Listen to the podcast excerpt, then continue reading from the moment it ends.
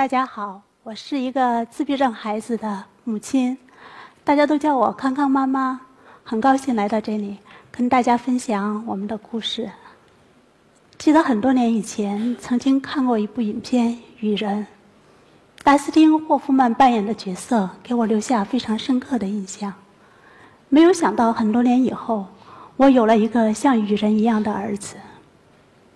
我永远不会忘记那一天，当北医六院的大夫告诉我，我的孩子得的是自闭症，一种终身无法治愈的精神疾病。仿佛晴天霹雳，五雷轰顶，顿觉天昏地暗。从那一天开始，我们踏上了一条不归路。也是从那一天开始，我们的生活随儿子而改变。我们看着他在自己的世界里，高兴着自己的高兴，忧伤着自己的忧伤，对爸爸妈妈视而不见，对妈妈的呼唤充耳不闻。他是那样的冷漠，那样的无动于衷。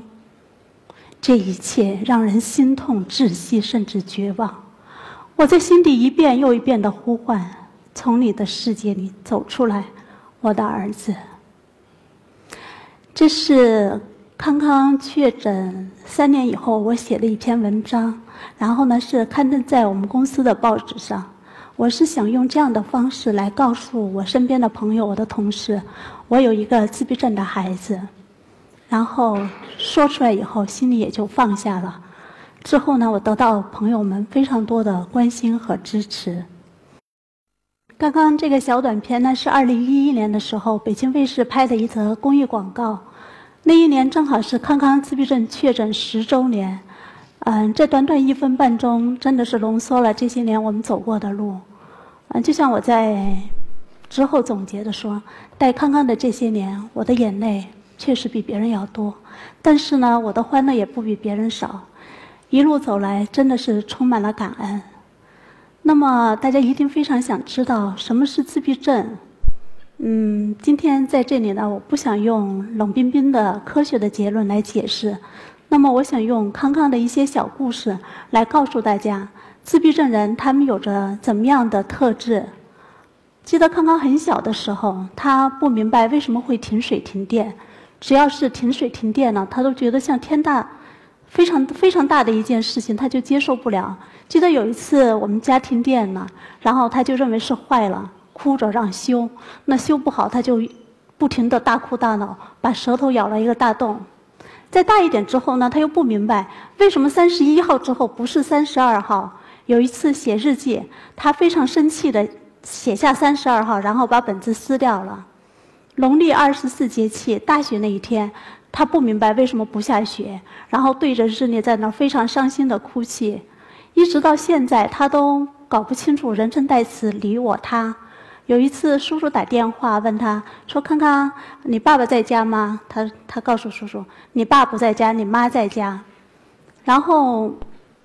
如果你随口说“康康，你去我们家玩吧”，那么他一定会非常认真的问你什么时候去，星期几，几点去，玩到几点。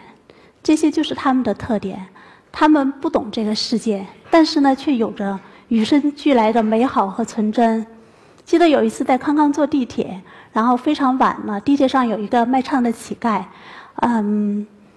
康康他旁边呢是放了一个筐子，大家都把零钱往那个筐子里头扔。那么康康从自己的包里拿出他的零花钱，他恭恭敬敬地走过去，双手递给那个乞丐。在他的眼里没有高低贵贱。然后给花浇水的时候，他会顺便给那棵野花也浇上水。在他的眼里，万事万物都亲切美好。我记得很长一段时间，他路过我们小区大门的时候，他都会给那个保安哥哥敬礼，因为他非常崇拜保安，他觉得他们很了不起。嗯，带着康康出门，无论走到哪儿，只要他看到地上有垃圾，他都会捡起来，因为我们告诉过他不能随地扔垃圾，这些就是他们的特点。其实换一个角度来看待自闭症的人，他们其实也是非常有趣的。我再给大家说两个刚刚特别有意思的小事儿。有一段时间呢，他是刚刚学会了打招呼问好，就是你好。然后呢，每天爸爸下班回家的时候，他都会飞快地跑到门口去接爸爸，然后很严肃地伸出手跟爸爸握手，然后说你好。嗯，很多天以后，他爸说：“哎呦，儿子，我求求你了，你能不能 别把我当外人啊？”然后那个，呃，比如说带他来参加活动，那么有很多不认识的人，他都想去问他们贵姓，你贵姓贵姓。有一次我就告诉他，今天有很多人都不认识，康康你就不要问了。那么他就拼命的克制，最后他还是克制不了，他就过来跟我说：“妈妈，我想贵一下姓。”这就是他们的特点，非常的单纯，非常的纯真。那么，因为他们的社会性是非常差的，他们真的是不懂咱们这个世界，所以他们的成长之路呢是非常的艰难。那么，我我就在这里跟大家讲一讲康康求学的经历。啊，康康八岁半的时候呢，我们是结束了在外地两年多的那个康复训练，回到北京。那么，我们就开始跟他寻找学校，嗯，非常非常的艰难。当那个普通孩子的家长，他们在为自己的孩子选择哪所好学校、选择哪些培训班而发愁的时候，我们还在为争取孩子上学的权利而挣扎。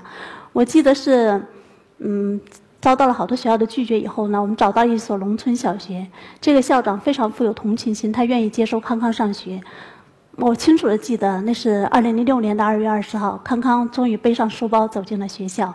然后，当我看到他非常认真的在他的新书上写下“学前二班肖敬康”的时候，真的是忍不住泪流满面。那么半年以后呢，康康从学前班就升到了一年级。一年级就是非常正规的，那么要跟着课堂上学。当时康康各方面的能力他都不够，无论是他的自控力、沟通理解的能力，还是还是他的学习的能力，都差得很远。但是如果不上学，我们没有地方可以去，那就试一试。那么。嗯，我记得上学的第一天是学校升国旗，康康是躺在操场的那个操场的那个草地上拼命的大哭大闹。我是在操场外面哭，他在操场里头哭。那么上课以后呢？你看这张图片是那个阿姨在给他绑那个桌子的那个桌子的腿儿，就希望他动的时候减少那个出声音，那个影响到别的同学。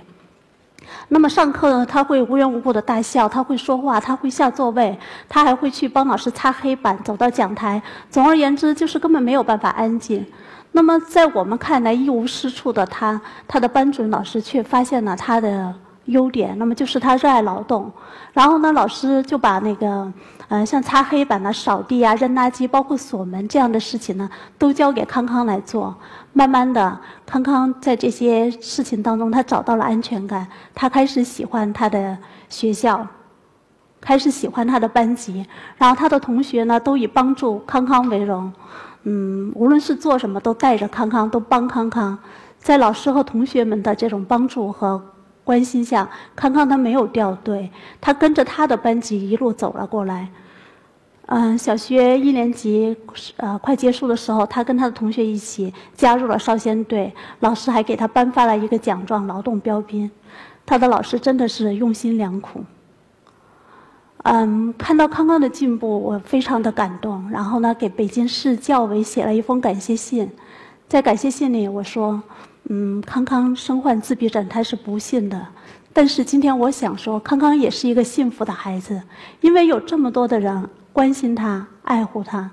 正是因为大家的关心，那么康康才从一个懵懂无知的自闭症孩子变成了一个小学生。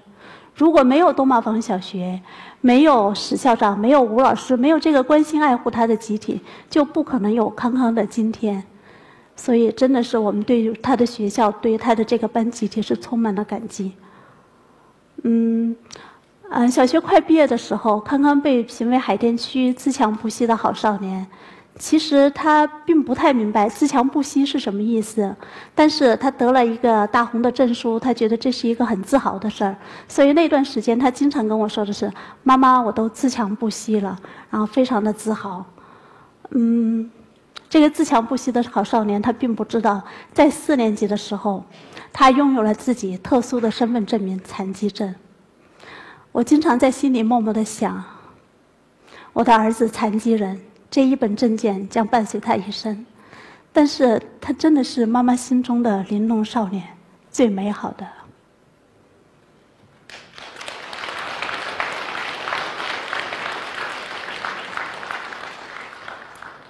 刚刚大家看到海洋天堂的片段，其实《海洋天堂》里大福的故事，也是所有自闭症孩子和他们的家庭的故事。作为家长，我们一直在做两件事情。那么一件事儿就是帮助我们的孩子融入社会，另外一件事情就是推动社会接纳我们的孩子。记得《海洋天堂》刚刚上映的时候，我买了很多电影票送给学校的老师、小区的物业、我的邻居，还有包括小区的保安。同时，我还写了一封致小区朋友的信，在信里我说：“康康和《海洋天堂》里的大福一样。”他也是一个自闭症的孩子，希望得到大家更多的包容和支持。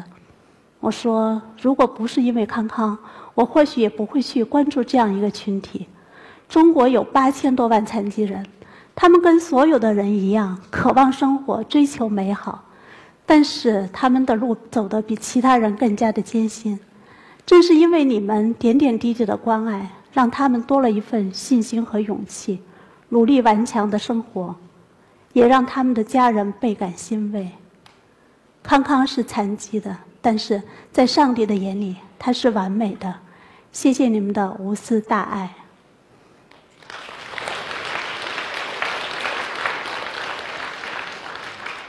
嗯，康康在小区或者是在我们社区的周边，那么经常会有认识他的人。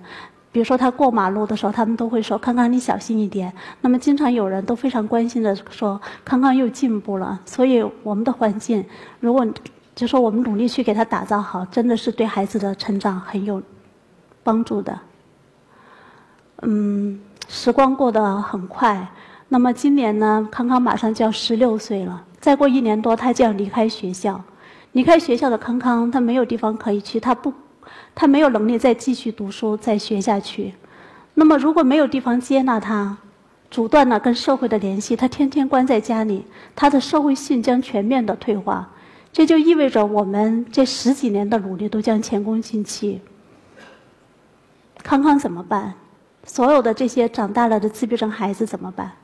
因为我知道，中国第一代孤独症人、自闭症孩子，他们已经五五十多岁了，他们的父母也都七十多岁，年迈的父母没有能力再照顾成年的孩子，他们只能是关在家里，不能出去。如果我们今天不努力的话，那么他们的今天就是我们的明天。嗯，怎么办？肯定是要想办法改变现状。二零一二年的时候呢，我们有六个六位妈妈，嗯，在一起，然后我们创办了一个康纳州孤独症家庭支援中心，就希望我们成年的孩子有地方可以去，有事情可以做。我们的口号是“不怨不靠不等，利他利己利国”。嗯，大家都说女人本弱，为母则强。作为妈妈，我们是没有退路的。我们必须选择坚强，而且我们必须要团结起来自救。呃，我们都知道，劳动是自闭症人康复的主要的途径之一。嗯，劳动不仅仅可以创造价值，还可以让他们的生命更有尊严。那么，自闭症的人，他们究竟适合什么样的工作？什么样的事情适合他们做？嗯。其实这个也是非常考验的。我们经过反复的调研，啊，包括出去看啊，去听那个大龄家长的意见，最后呢，我们是决定了选择烘焙项目，就是做西点。就为什么选择这个项目作为就是探索大龄孤独症人他们就业的一个切入点呢？那是因为自闭症人他们的特点，比如说非常非常的严谨认真、刻板、一丝不苟，而且喜欢重复。嗯，同时呢，这个烘焙这个项目呢非常好。那么我们有这样的信心，可以把它打造成一个可以持续推广的这样的一个模式。那么可以让我们的更多的孩子和家庭受益。其实无论是在台湾还是在美国，都是家长先行动起来，推动政府。只有把孩子交到政府的手上，才有希望。我们也都才能放手，百年之后才能瞑目。嗯，什么是自闭症？那么最权威的解释呢？自闭症它是一种严重危害儿童身心健康的一种广泛性发育这样的一种精神障碍，嗯，是发病率和自传率非常高的一种一种精神疾病。目前呢是病因不明，无药可医，终身不可康复，是属于世界性的医学难题。嗯，美国精神病学会定义的自闭症的三大特点，就是它社会功能质的损害，以及语言沟通的障碍和它的那个刻板的行为。自闭症这些年发病率非常的高，那么这十年呢是上升了十倍。目前全球是六千七百万自闭症人，因为中国呢它是没有那个早期的筛查，所以估算呢中国是一千两百万自闭症人。自闭症真的是一种流行病，它就在我们的身边，在你的身边。嗯，国际社会对自闭症非常的重视，联大呢在二零零七年通过决议，把每年的四月二号定义为世界自闭症日。就希望提高大家对自闭症及其相关研究和诊断的关注，那么，也是希望把这一天作为大家审视和增强社会责任的契机。希望大家帮助自闭症人参与社会生活，融入到这个社会社会生活里头。